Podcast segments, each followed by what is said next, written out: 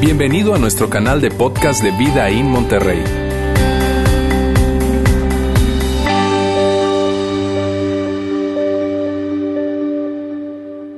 Hola, ¿qué tal? Muy buenas tardes. Miren, para los que no me conocen, mi nombre es Lauro y formo parte del staff de esta iglesia Vida In en Monterrey. Y estoy muy contento de estar con ustedes, pero antes de arrancar el mensaje, tengo que darles otro aviso más, además de la noche alabanza el jueves. Eh, miren, quiero invitarles a todos los que son chavos. ¿Cuántos chavos hay acá de secundaria, prepa, universidad? Levanten la mano, por favor. Bastantes. Miren, quiero invitarlos al campamento que tendrá lugar en Tierra Alta, Coahuila, del 11 al 13 de julio. Ahí está la información. All Youth Camp, que le hemos titulado One, del 11 al 13 de julio. Si tú estás en la etapa de secundaria, preparatoria, universidad, tú no te lo quieres perder, porque es una excelente oportunidad para que tú puedas conectarte con otros chavos de tu misma edad, que tú puedas ser inspirado, que puedas ser motivado y también desafiado a que tú puedas tomar y hacer algo con la vida que Dios te ha prestado, con la vida que Dios te ha dado. Así que eso va a tener lugar del 11 al 13 de julio. Si quieres más información, por favor, aquí saliendo en el, en el lobby te pueden dar información con respecto a costos y a todos los demás detalles. ¿Está bien? Bien, pues estamos hoy en la segunda parte de esta serie llamada David, una serie muy pero muy interesante donde estamos estudiando la vida de quien sería el más grande rey de la nación de Israel. Un hombre increíble, un hombre que, que, que yo en lo personal admiro mucho ese personaje, lo admiro mucho eh, porque él obtuvo grandes victorias, tuvo mucho éxito, era un hombre muy valiente, muy decidido, un hombre que buscaba continuamente a Dios y quizá eso es lo que más eh, me ha llamado la atención de él, su corazón. La manera en que se conectaba con Dios de una manera súper, pero súper especial. Y esa admiración incluso nos llevó a mi esposa Mónica y a mí a que a mi hijo varón le nombráramos y le pusiéramos David, en lugar del increíble nombre de Lauro. Imagínate. David, Lauro, David, Lauro. Fue muy difícil. David, como se pueden dar cuenta, mi nombre no es algo que me agrade mucho. Este, pero entonces le pusimos David y mira, lo que vamos a estar viendo hoy definitivamente va a ser algo que, que te va a hacer recordar una verdad. Te va a hacer recordar a ti y a mí una verdad, o, si no lo has, te has dado cuenta, lo vas a descubrir, una realidad para ti y para mí, y que va a ser como el fundamento de la historia que vamos a ver hoy, y vamos a ver el impacto que tuvo esto. Y es, es lo siguiente, lo vamos a colocar aquí en pantalla. Cuando estamos enojados, aislados o asustados, los caminos de Dios nos parecen poco atractivos y hasta absurdos. Cuando tú y yo estamos en esa condición, cuando estamos viviendo esas emociones que de estar enojados, de sentirnos abandonados, solos, cuando estamos asustados, cuando tú y yo tenemos miedo, los caminos de Dios, los principios de Dios, las formas y las maneras de Dios nos pueden parecer muy poco atractivas e incluso llegar a decir, oye, no, eso es ridículo. Eso, eso es algo absurdo. Y mira, piensa conmigo por un momento. Cosas como qué, Lauro. Por ejemplo, ¿hubo alguien que te ofendió? Hubo alguien que te lastimó, alguien que, que, te provocó un daño. Y entonces tú estás enojado con esa persona. Tú estás muy molesto con esa persona. Y Dios te dice, perdónalo, así como yo te perdoné. Y tú ves eso y dices, no, claro que no, ¿cómo que perdonó? Que pague, que me pague, me voy a vengar. Lo que tú y yo queremos naturalmente es vengarnos, ¿no es cierto? La manera de Dios, lo que Dios nos dice, nos puede parecer muy poco atractivo. O quizá una persona que, que viene saliendo de una relación, sea la, situación por la que sea, si te, te, dejaron, te abandonaron o te cambiaron por otra persona, lo cual es muy triste, la situación que estés viviendo, tú estás ahí y tú estás experimentando esa sensación de, de sentirte aislada, abandonada. Lo que tú y yo naturalmente quisiéramos hacer, ya sea en un matrimonio o un noviazgo, es correr a la siguiente relación, ¿no es cierto? Porque hasta tenemos un dicho, un clavo saca a otro clavo. Entonces, no, no, yo no voy a esperar, no, vámonos. Y queremos brincar a la siguiente relación. Y Dios nos dice, no, espera, espera en mí. Yo tengo el control. Y entonces, no, yo, es que yo no puedo esperar. Yo no, no tengo la capacidad de esperar, no quiero esperar. Yo quiero ya conocer a alguien más, yo quiero estar involucrado con otra persona. Es contraintuitivo, va en contra de nuestra naturaleza. Tú y yo lo vivimos. Es una gran verdad que cuando tú y yo estamos así, estamos enojados, estamos eh, con miedo, estamos aislados, los caminos y las formas de Dios nos pueden parecer ridículas, nos pueden parecer muy poco atractivos. Y esto no tiene nada que ver con que si tú eres una persona muy devota, una persona muy creyente o no tanto. Seguir lo que Dios nos pide, muchas ocasiones nos es muy, pero muy difícil. Pero estas tres cosas, estas tres eh, eh, que, que yo podría llamar de alguna manera gigantes, estas tres condiciones, estas tres emociones, tienen el potencial de acabar y arruinar tus más grandes sueños. Tienen el potencial de llevarte a rebasar todo límite moral y ético que tú te has colocado. Tienen el potencial de llevarte a hacer cosas que tú juraste y dijiste que jamás harías. Y tú ves la vida de alguna persona y tú dices, oye, qué grueso eso que está haciendo esa persona. Yo jamás haría eso. Mira, yo podría llegar aquí al filito, pero brincar, yo jamás lo haría. Pero cuando tú y yo nos sentimos así, nos sentimos rebasados por esta emoción de enojo, de abandono y de miedo, tú y yo consideramos esas opciones. ¿Por qué? Porque sentimos la necesidad de hacer algo, lo que sea, con tal de aliviar esa tensión, con tal de que eso desaparezca. Y nuestros más grandes arrepentimientos, en muchas ocasiones, si somos honestos, tú y yo tomamos decisiones, hicimos cosas cuando nos sentíamos así. Estábamos enojados con alguien, estábamos aislados, nos habíamos apartado o teníamos miedo. Y entonces hicimos algo de lo cual hoy nos arrepentimos. Nuestros mayores arrepentimientos tienen que ver con esto. Nuestros mayores arrepentimientos en el pasado y muy probablemente en el futuro están ligados con decisiones que tú y yo tomamos cuando estábamos en esta condición enojados, aislados o asustados. Y lo que vamos a ver hoy en la vida de David tiene todo que ver con esto, porque es un episodio en la vida de David donde fue uno de sus más grandes fracasos. David tuvo varios fracasos, no, todo es positivo con David como con cualquier persona, pero hay dos por el cuales él es conocido. Uno principalmente que seguramente eh, lo has escuchado, que tiene que ver con el adulterio de David. David un día estaba paseando en su palacio y en la azotea vio una mujer hermosa. Dijo, esa muchacha no está tan mal. Y la mandó llamar y se acostó con ella. Pero esa mujer estaba casada. Era la esposa de un hombre llamado Urias. Y David comete ese terrible error, ese terrible pecado. Y entonces David, para tapar su pecado, él decide mandar llamar a este muchacho, a este hombre, al esposo de, de Betsabé. El hombre no quiere tener nada que ver con su esposa en ese momento porque están en guerra y él dice, ¿cómo voy a hacer eso? Mis compañeros muriendo allá y yo acostándome con mi esposa, por supuesto que no lo voy a hacer. Entonces David dice, ¿sabes que este cuate no va a ceder? Entonces se le ocurre mandarlo y ponerlo al frente de batalla para que lo maten. En pocas palabras, fue el autor intelectual de la muerte de Urias. Ese fue un gran pecado, un gran fracaso en la vida de David, por el cual es súper conocido. Tendría David aproximadamente 50 años, pero hay otro episodio en su vida que tiene que ver también con un grande fracaso, cuando David tendría aproximadamente 22 años. Y es de lo que vamos a hablar el día de hoy. David, como veíamos la semana pasada, fue un hombre que empezó a cobrar mucha fama a tener mucho poder, mucha influencia. ¿Por qué? Porque mató a Goliat, porque hubo ese gigante que desafió a todo el pueblo. Le dice, ¿para qué matamos tanta gente? Y mira, mejor uno y uno. Y el que gane, ahí muere, ¿no?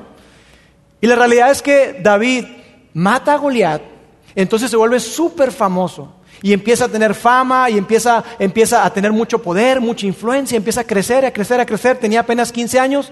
Entonces Saúl que era un hombre sumamente inseguro, empieza a tener muchos celos de David. Y dice, yo tengo que hacer algo con este chavo.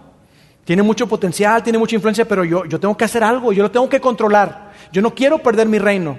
Entonces se le ocurre la brillante idea a Saúl de hacerlo parte de su familia. Y le dice, oye David, pues mira, vamos a emparentarnos. ¿Qué te parece si, si tú te casas con una de mis hijas? A lo cual David respondió, dijo, mira, ¿sabes qué? gracias por la invitación, pero pues mira, yo la verdad es que tu familia y la mía nada que ver.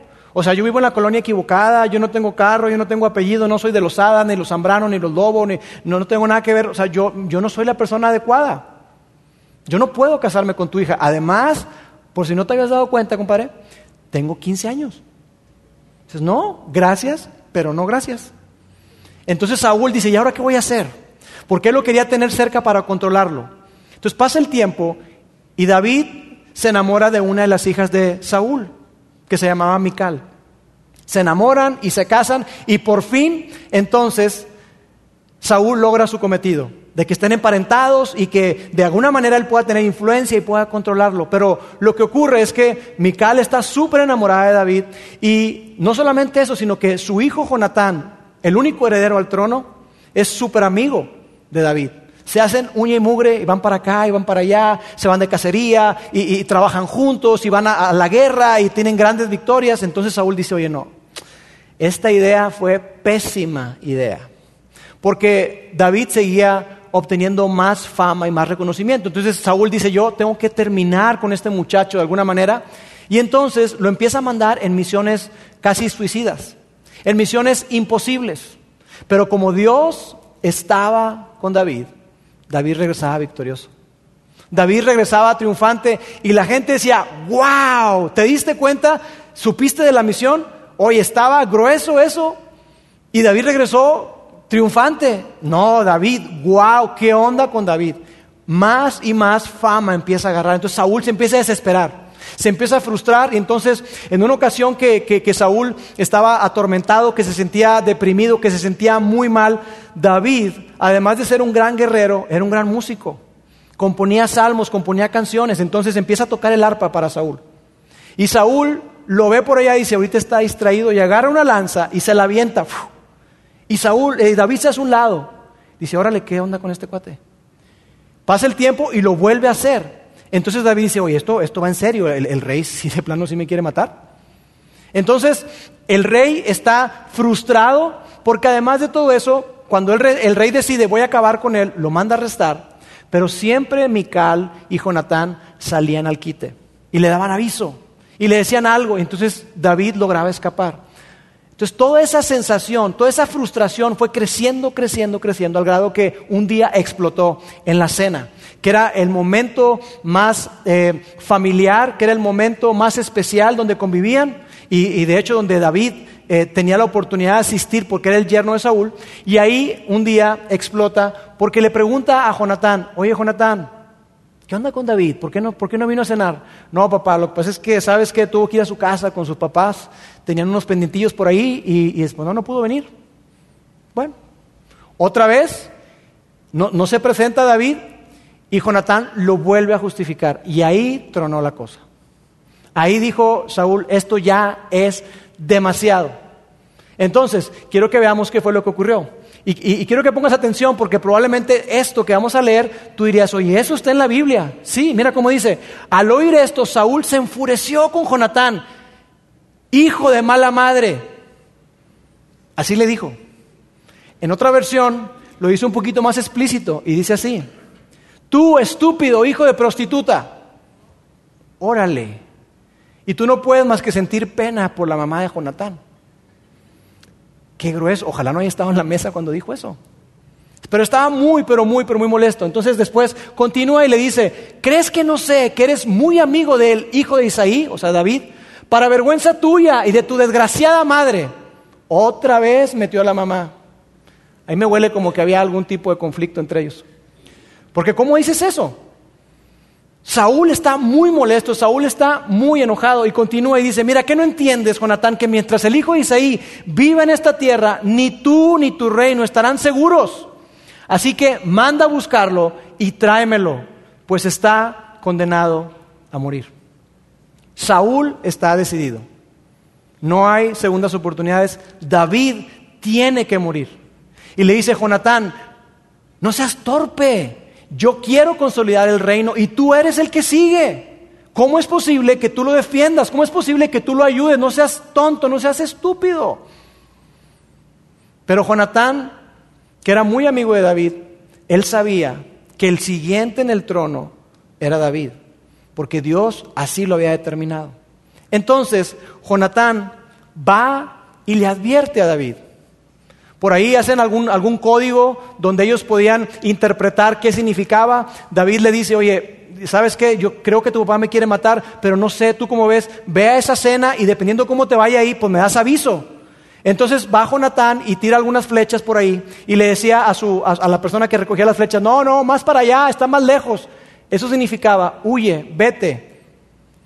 Entonces ya se va este muchacho y Jonatán y David llegan ahí, se abrazan, lloran. Y Jonatán le dice, David, yo sé que tú eres el siguiente en el reino. Acuérdate de mí. Acuérdate de mí cuando tú estés en el reino. Acuérdate. Entonces le advierte a David. Y David, a los 22 años, se siente abandonado, se siente enojado, se siente asustado. Abandonado porque ese pueblo, ese rey por el que él había dado su vida, por el que él había sangrado, por el que él había luchado, hoy le estaba dando la espalda y lo estaba persiguiendo para matarlo. Enojado porque no era justo porque él no había hecho nada malo, él no había hecho nada más que serle fiel al rey, serle fiel al reino. Y asustado porque no sabía qué iba a ser de él, tenía muchísimo miedo. Tenía mucho miedo porque el hombre más poderoso del pueblo de Israel lo estaba persiguiendo para matarlo. No era cualquier persona, no era un hijo de vecino, era el rey que tenía todos los recursos disponibles. Y entonces David hizo lo que tú y yo muchas veces hacemos, y fue entrar en pánico. David se empanicó, David tuvo mucho miedo, dijo, ¿qué, qué voy a hacer? Me siento solo, estoy triste, estoy enojado, estoy mal, ¿qué voy a hacer? Entonces David decidió tomar el asunto en sus propias manos. David decidió hacer algo al respecto. Y David, en lugar de, de esperar en Dios, David, en lugar de, de buscar a Dios, Él decidió tomar el asunto en sus manos. Y mira, hoy, tres mil años después, tú y yo vemos la historia y podríamos hacer preguntas y decir, pero ¿cómo? ¿Cómo fue que hizo eso David? ¿Por qué huyó? ¿Por qué no confió en Dios? ¿Por qué pudo rebasar sus límites éticos, sus límites morales? ¿Cómo fue que David llegó a eso? Claro, hoy para ti, para mí sería fácil criticarle. Pero tú sabes algo, hoy tú estás atravesando situaciones. Hoy tú estás viviendo cosas quizá muy difíciles en casa, en tu matrimonio, con tus hijos. Yo no sé qué estés viviendo, pero sé que estás atravesando situaciones donde probablemente te sientas así. Te sientas enojado, te sientas aislado, te sientas eh, eh, eh, solo, con miedo. Y tú y yo podemos hacer lo mismo que David. Y hay personas que te están observando en tu situación y probablemente se rascan la cabeza y preguntan, oye, pero ¿por qué está considerando eso? ¿Por qué no termina con esa relación? ¿Por qué no se sale de ahí? ¿Por qué se sigue endeudando? ¿Por qué sigue gastando? ¿Por qué sigue aferrado a ese vicio? Hay personas que nos están observando y nos hacen la misma pregunta a ti y a mí. Porque tú y yo lo que hacemos es que entramos en pánico y hacemos cosas que son una locura. Que personas te verían y dirían, ¿qué onda con Lauro? ¿Qué onda con esta persona? ¿Por qué está considerando eso? hacemos locuras porque entramos en pánico y queremos tener el control de todo y hacer algo al respecto. Y eso fue lo que hizo David. Vamos a ver lo que ocurrió en la historia. Dice así, después de ese episodio, David fue a la ciudad de Nov para ver al sacerdote Ahimelech. Ahora, ahí va el sacerdote, al sumo sacerdote, y no es en Jerusalén, porque Jerusalén en ese momento no era la capital del reino todavía. Lo que ocurría era que el arca del pacto, donde, donde estaba y representaba la presencia de Dios, lo movían de lugar en lugar conforme al control que tenía el pueblo de Israel, porque no querían por ningún motivo que el arca del pacto cayera en manos de los enemigos. Entonces en ese momento el arca del, pacto se encontraba en Nov y Ahimelech era el sumo sacerdote. Entonces David va ahí con él y le busca. Y dice lo siguiente, cuando Ahimelech lo vio, se puso a temblar, le dio muchísimo miedo, le llamó la atención. ¿Por qué estás solo? le preguntó. ¿Por qué nadie te acompaña? ¿Por qué estás solo? Porque mira, cada vez que David llegaba a un lugar, era un hombre sumamente famoso, y David llegaba con un montón de gente, llegaba con, con cientos de soldados. Entonces podías escuchar cuando iban marchando y cuando iban llegando. Y esa vez David llegó solo, estaba nervioso, estaba probablemente desaliñado, a lo mejor con los ojos hinchados de tanto llorar por esa injusticia, por esa traición y cómo es posible. Así que obviamente a le llama la atención, dice, oye, algo está extraño. Y continúa porque lo que hizo David fue que David tomó una decisión, tomó la decisión de mentir. Eso fue lo que David decidió y eso es lo que tú y yo hacemos. Cuando estamos aislados, cuando estamos enojados, cuando tenemos miedo, tú y yo podemos hacer cosas que dijimos que no íbamos a hacer. Incluso cosas que pueden ser pequeñas, pero que tienen grandes consecuencias, como mentir. Y mira lo que, lo que hace David. El rey me envió, mentira, el rey no te envió a ningún lado, tú vienes huyendo del rey. El rey me envió en un asunto privado, le dijo David. Me pidió que no le contara a nadie por qué estoy aquí, así que Ahimelech, no digas nada, tranquilo. Les dije a mis hombres dónde buscarme después. Les dije a mis hombres dónde buscarme después. No venía ni con hombres ni le habían mandado ninguna misión especial. Pero David tiene miedo. David está solo. David está enojado. Así que él toma la decisión de mentir. Y es curioso porque cuando va con Ahimelech, te decía ahorita que estaba el arca del pacto ahí. Y en el arca del pacto estaban contenidos los diez mandamientos, la vara de Aarón que, que reverdeció. David es un hombre que conoce la ley de Dios. Él sabe que no debe mentir. Él sabe que el quinto mandamiento es no mentirás. Él lo sabe. Y él ama a Dios. Incluso él, en alguno de sus salmos, él escribió, Dios, yo amo tu ley. Yo amo tu ley. Entonces, ¿qué está pasando con ese David? ¿Por qué ahora está mintiendo? ¿Por qué ahora está eh, encubriendo todo lo que, lo, que está ocurriendo? Pero esa mentira le costaría a Imelec y a su familia les costaría no poco, les costaría la vida. Mira lo que dice. ¿Qué hay de comer? Le preguntó David. Dame cinco panes o cualquier otra cosa que tengas. No tenemos nada de pan común, respondió el sacerdote. Pero aquí está el pan sagrado. Y mira, esto es, esto es interesante. Como parte habitual de, de la adoración, lo que hacían los sacerdotes es que hacían pan y ese pan recién hecho lo colocaban en una mesa que se llama la mesa de la preposición. Y ahí colocaban un pan que representaba cada tribu de Israel, doce panes. Y esos panes, ¿sabes qué significaba?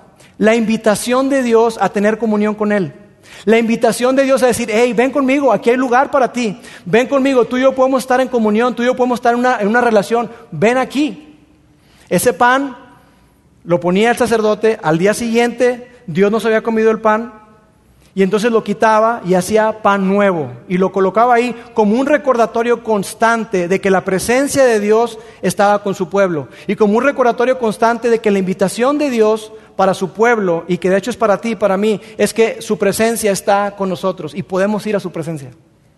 Algo muy pero muy padre, muy simbólico. Y eso es lo que representaba. Entonces le dice, ¿sabes qué? No hay otro pan más que ese pan consagrado. No tengo otro pan. Y continúa y dice, como no había otro alimento disponible, el sacerdote le dio el pan sagrado. No había otro alimento. David le preguntó a Imelec, ¿tienes una lanza o una espada? El asunto del rey era tan urgente que ni siquiera me dio tiempo de tomar un arma. Lo que ocurrió con David fue que toma el alimento y una mentira lleva otra mentira y otra mentira y otra mentira, como pasa contigo conmigo, ¿no es cierto? Y empezamos a construir como un castillo de cartas. Y quitas una y eventualmente, tarde o temprano, ese castillo, esa pirámide de cartas se cae por completo. Y sabes, lo que viene adelante es algo muy interesante porque le debió haber ayudado a David a abrir los ojos. Haber dicho, ¿qué me está pasando? Una llamada de atención, sacudirlo y decir, hey, pero ¿qué estoy haciendo? ¿Qué estoy haciendo? ¿Por qué? Porque le pregunta por un arma. Le pregunta por un arma y mira lo que sigue. El sacerdote respondió, solo tengo la espada de Goliat. El filisteo a quien tú mataste en el valle de Ela, le contestó el sacerdote. David, no tengo otra arma, solamente tengo la espada de Goliat.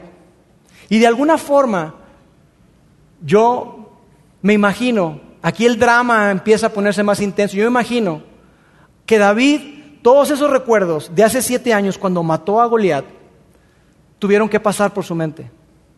Tuvo que recordar lo que Dios hizo a través de él. Pudo haber recordado que Dios estaba con él y que por eso fue que pudo derrotar a Goliat. Pero David no lo ve. David no lo ve. Y la espada estaba ahí porque, porque era como un trofeo. David mata a Goliat y se lleva esa espada y yo creo que tú y yo haríamos lo mismo, ¿verdad? Te lo traes como un trofeo ahí, eh, la espada de Goliat. Y ahí le tenía, pero después él, de un tiempo, dice, ¿sabes qué? Yo tengo que reconocer que esta espada representa la victoria que Dios me dio a mí y a todo el pueblo, pero esta victoria no es mía. Esta victoria realmente es de Dios. Dios, yo quiero venir y quiero poner delante de ti esta espada, reconociendo que tú eres el que me dio la victoria, reconociendo que tú fuiste el que me rescataste. Yo no rescaté a nadie, eres tú Dios, y yo te ofrezco como una ofrenda esta espada para recordarme a mí mi dependencia de ti. Esta espada será un recordatorio constante, Dios, de que nosotros como pueblo, todas las hazañas que logremos, toda aquella cosa que podamos adquirir, lograr, el éxito que tengamos, depende solamente de ti. Así que David hace eso. Pero en ese momento, ese recordatorio, esa ayuda visual súper presente que dirías, wow, eso debió haberle hecho David, abrir los ojos y decir, oye, no, estoy mal, ¿por qué estoy corriendo? Dios está conmigo. David lo pasa por alto.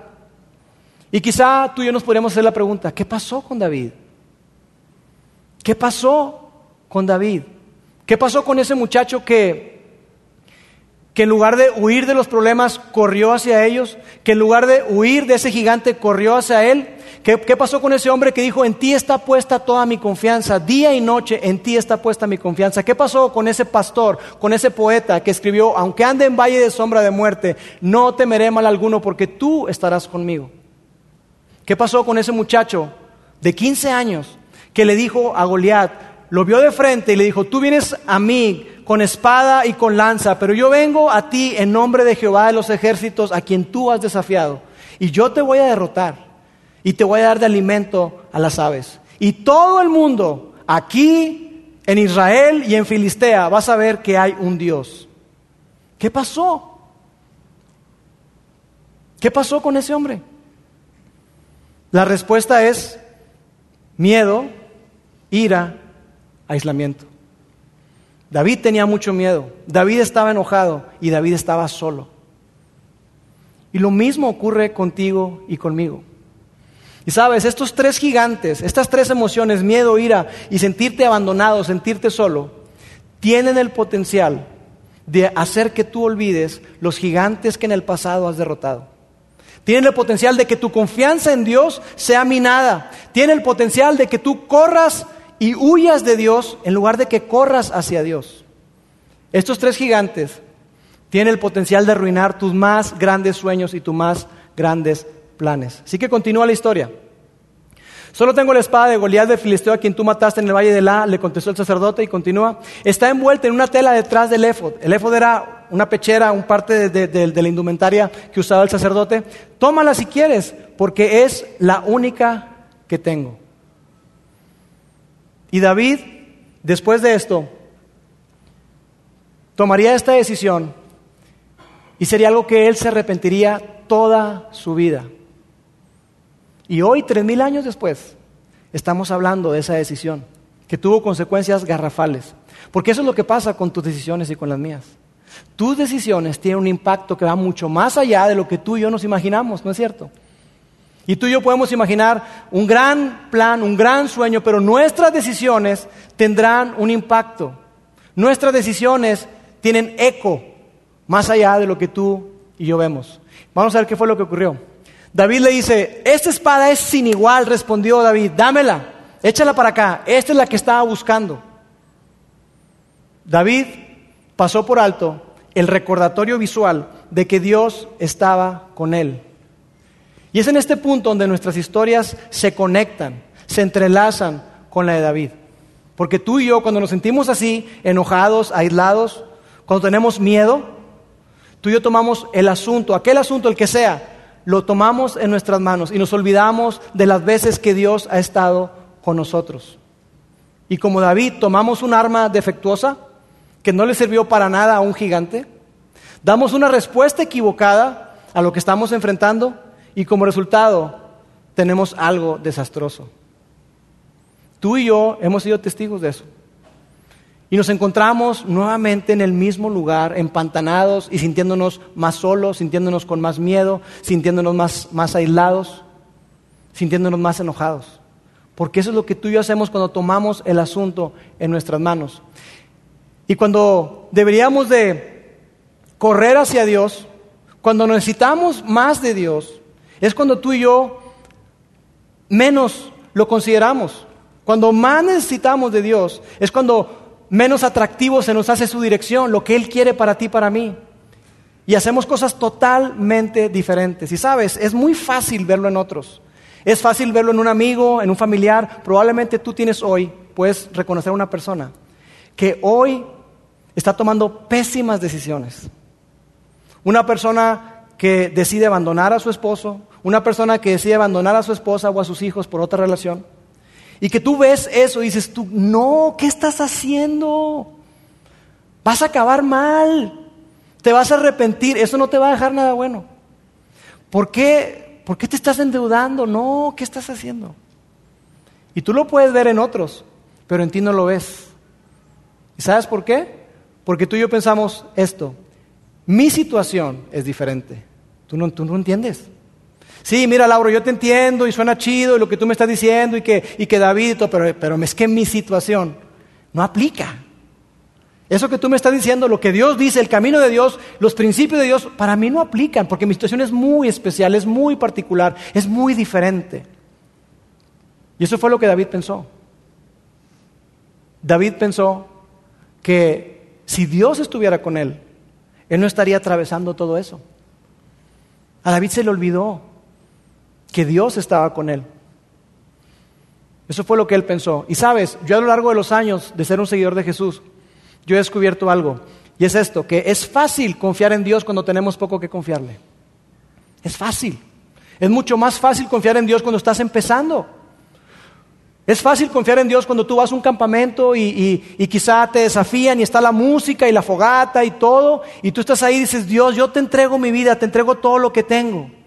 Y Dios dice, chido, bien, lo recibo. Pero siendo honesto, no tienes mucho que entregarme.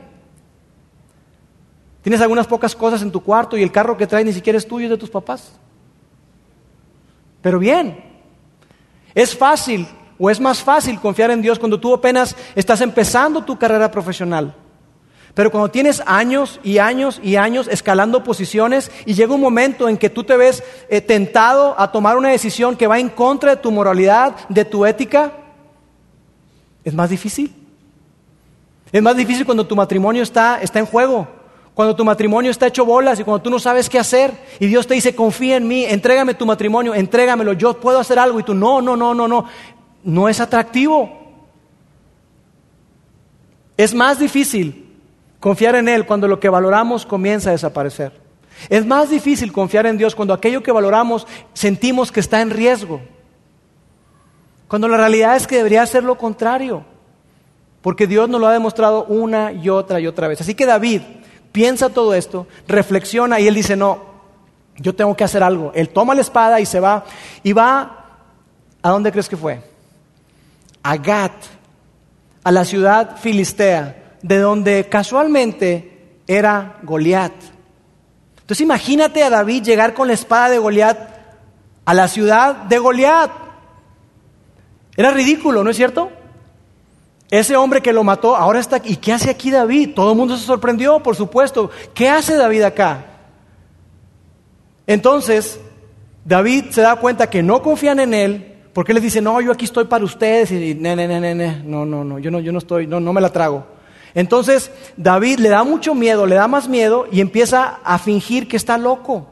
Y empieza a escupir espuma por, la boca y, empieza a arañar las puertas. Entonces el, el, rey de ese, de ese, lugar de Gad lo ve y dice, oye, ya tengo suficientes loquitos, llévatelo.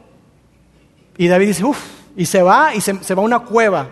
Y en esa cueva él toca fondo y él recapacita y entonces va y busca un profeta, regresa a su país, busca un profeta y le dice, oye, dime qué onda, dime qué tengo que hacer, dime qué es lo que tengo que hacer, qué es lo que Dios quiere que haga. Pero el daño ya estaba hecho. El daño ya estaba hecho. Esa mentira que dijo David costaría mucho. Porque en ese lugar, cuando David estuvo con Ahimelech, había otro hombre que trabajaba para Saúl, se llamaba Doeg. Y Doeg escuchó parte de la conversación y Doeg vio cuando Ahimelech le entrega la espada y vio cuando le dio los panes. Y Doeg llega delante de Saúl y dice, Saúl, tengo malas noticias. Oh, mi rey majestuoso, siento ser yo el que te dé estas noticias, pero déjame decirte que el sumo sacerdote está aliado con David. Por supuesto que a Saúl no le gusta esa situación. Y entonces se enoja y lo manda a llamar. Dice así, entonces el rey Saúl inmediatamente mandó traer a Imelec y a toda su familia. ¿Por qué han conspirado contra mí, tú y ese hijo de Saí? Le preguntó Saúl. ¿Por qué le diste alimento y una espada? ¿Por qué consultaste a Dios por él? ¿Por qué lo instigaste a matarme como está tratando de hacer hoy mismo? Por supuesto que Ahimelech dice, ¿de qué me estás hablando? no entiendo absolutamente nada. Pero Señor, le respondió Ahimelech, ¿hay alguien entre todos sus siervos que sea tan fiel como su yerno David? Él es el capitán de su escolta, es tu guardaespaldas.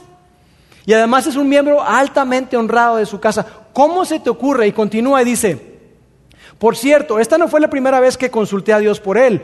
Que el rey no me acuse a mí y a mi familia de este asunto, porque yo no sabía nada de un complot contra usted.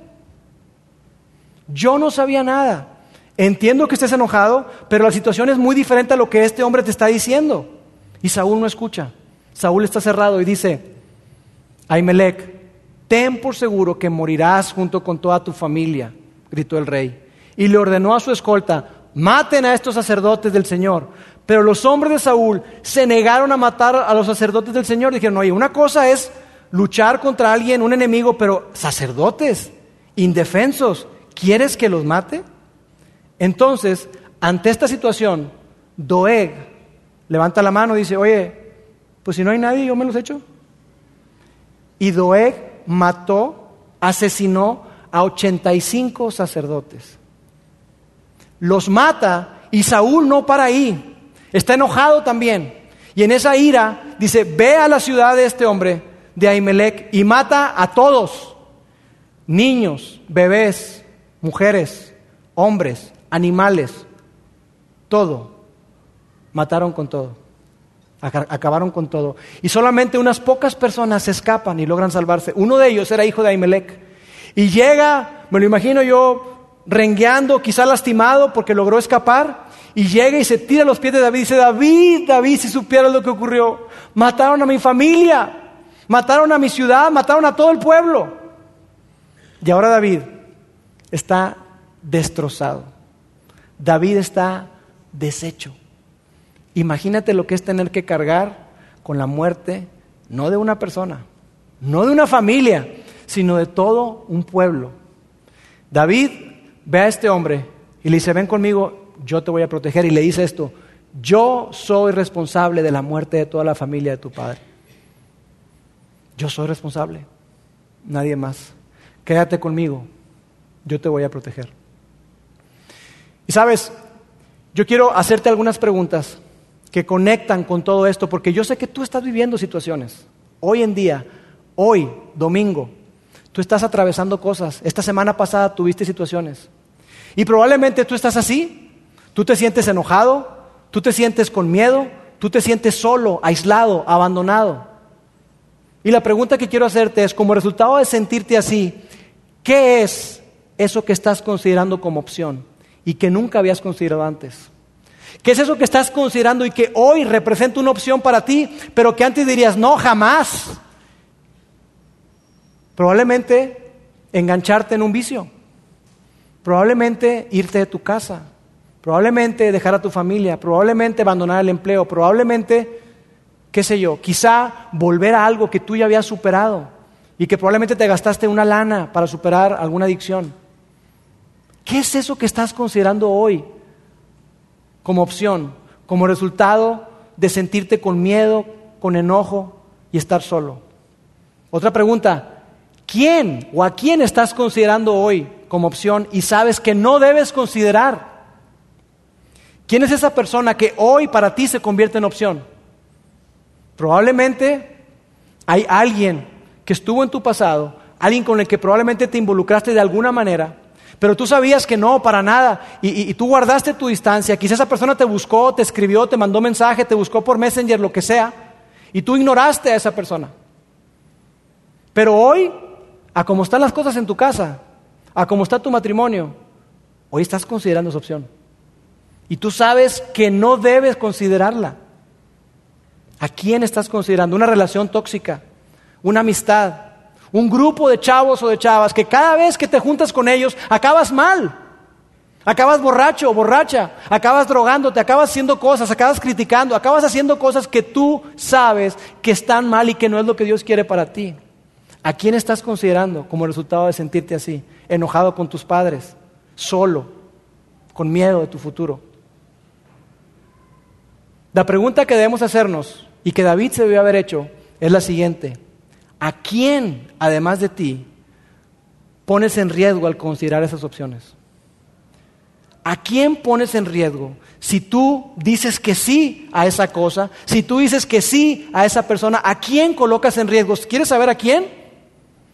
A la gente que más amas y la que más te ama. No, yo amo a mi familia con todo mi corazón. Pues le estás poniendo en riesgo. Yo amo mi trabajo, yo amo yo amo a Dios con todo mi corazón. Estás colocando en riesgo tu relación con Dios, tu relación con tu esposa, tu relación con tus hijos, porque acuérdate, la decisión que tomes hoy tendrá un impacto. Y pasará el tiempo y la gente seguirá hablando de eso. Y probablemente haya gente aquí que a través de su propia experiencia puede ser testigo de eso y decir, sí, yo puedo decirte sí, Lauro, es cierto. Yo recuerdo a mi papá que llegaba a la casa y se enojaba y golpeaba a mi mamá. Y hoy yo sufro con eso. Y hoy yo lucho con eso porque lo que no quiero para mi familia, a veces yo me, encuentro enojado, pierdo los estribos igual que mi papá. Yo recuerdo a mi mamá que se deprimía y se empastillaba y, y yo sufro con eso. Yo perdí a mi mamá, sí, se suicidó, lo que sea, yo no sé. Pero tú probablemente eres testigo de eso. Y estás poniendo en riesgo a esas personas que más amas. Una última pregunta. ¿Qué consejo le darías a alguien en tu situación? Y digo a alguien porque quiero sacarte del cuadro. Porque te decía que cuando se trata de ti lo vemos muy diferente. Cuando se trata de ti, de mí lo vemos muy diferente. Porque tú y yo pensamos que nuestra situación es especial, que nuestra situación es única, que nuestra situación es diferente. Y yo quiero decirte con mucho amor y respeto, tú eres diferente, tú eres único, tú eres especial, pero tu situación no. Tu situación para nada. Hay miles, quizá millones de personas que están atravesando lo mismo que tú. Así que, ¿qué consejo le darías a alguien en tu, en tu situación? Quizá le dirías, no, no te endeudes, no, no consideres a esa persona, no, ¿cómo crees? ¿Qué consejo te darías? ¿Sabes cuál fue el consejo de David? El consejo de David adulto que nos daría hoy. Él lo escribió en un salmo y sería este. El Señor es un refugio para los oprimidos, un lugar seguro en tiempos difíciles. Una fortaleza. Ese lugar al que acudes, esa persona a la que acudes cuando estás solo, cuando estás oprimido, ese es el Señor. Y continúa y dice, los que conocen tu nombre confían en ti porque tú, oh Señor, no abandonas a los que te buscan. Tú no los dejas. David te diría, yo me equivoqué. Yo tomé el asunto en mis manos, yo me refugié en mis soluciones, yo me refugié en, en mi habilidad y me equivoqué tremendamente. No cometas el mismo error, te diría David.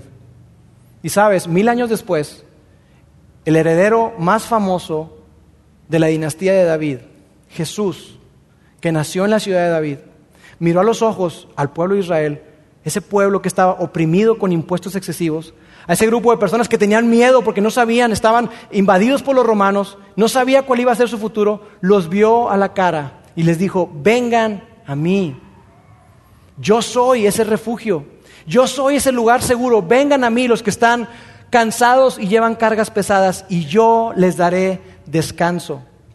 Continúa.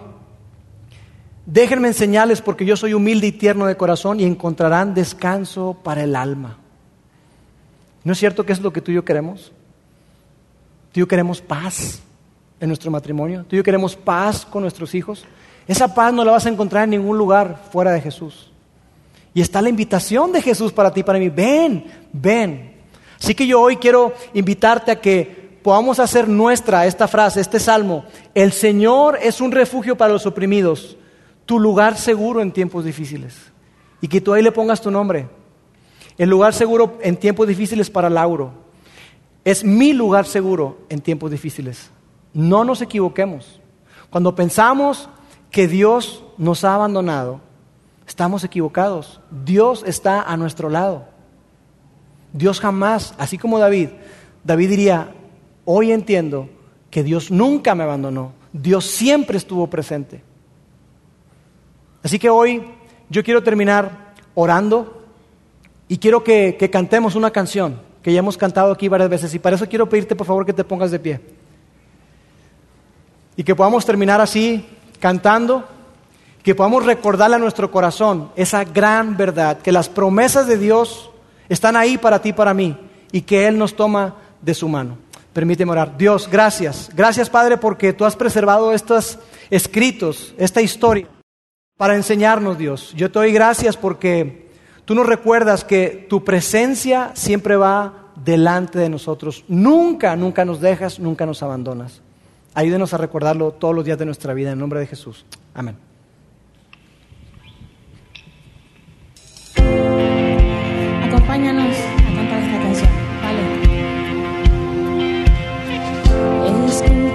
Mi voz, tú eres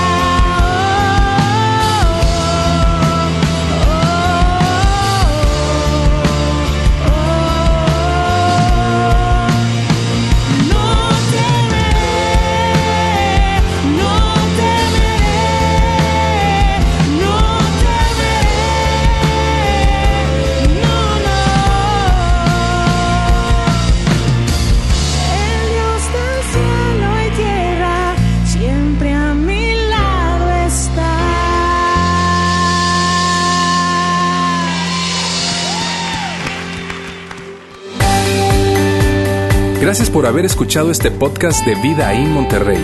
Si deseas escuchar estos mensajes en vivo, te invitamos a que nos acompañes todos los domingos a nuestro auditorio. Para más información sobre nuestra ubicación y horarios, entra a vidainmty.org o síguenos en nuestras redes sociales como Facebook, Twitter e Instagram. Nos vemos la próxima semana.